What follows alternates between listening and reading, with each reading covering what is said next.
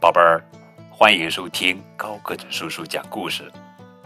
今天呀，我们要讲的故事的名字叫做《丽莎坐火车》，这是卡斯波和丽莎的故事，作者是安居特曼文，乔治哈朗斯勒本图，孙敏翻译。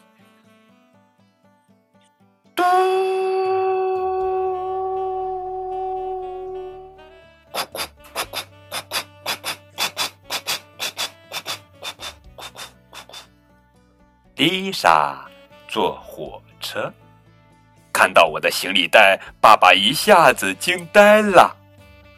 可是没有时间了，我们只好这样赶去火车站。妈妈找来一辆手推车，让爸爸放下行李。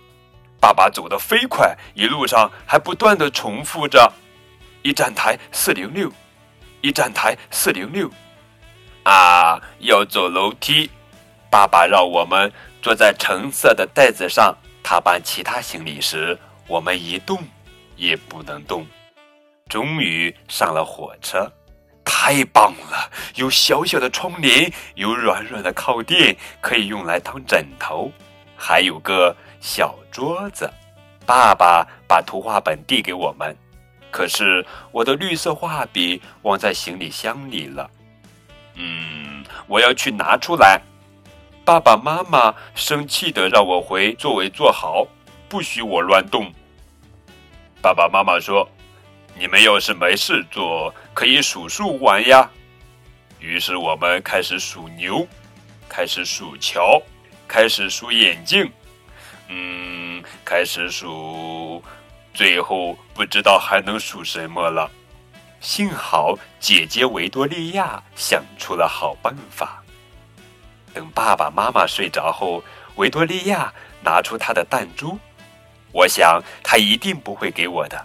于是我伸手抢过一颗，弹珠蹦了出来，先蹦到左边，再蹦到右边，最后蹦到一位叔叔的脚下。如果弹珠丢了，你就要替我收拾一个月的房间。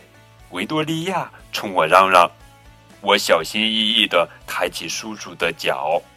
弹珠又跑掉了，它越跑越远，终于看不见了。我跑过去找，还好弹珠就在两节车厢中间，那里吵死了，脚下还一直动个不停。我想转个身，但是糟糕，门打不开了。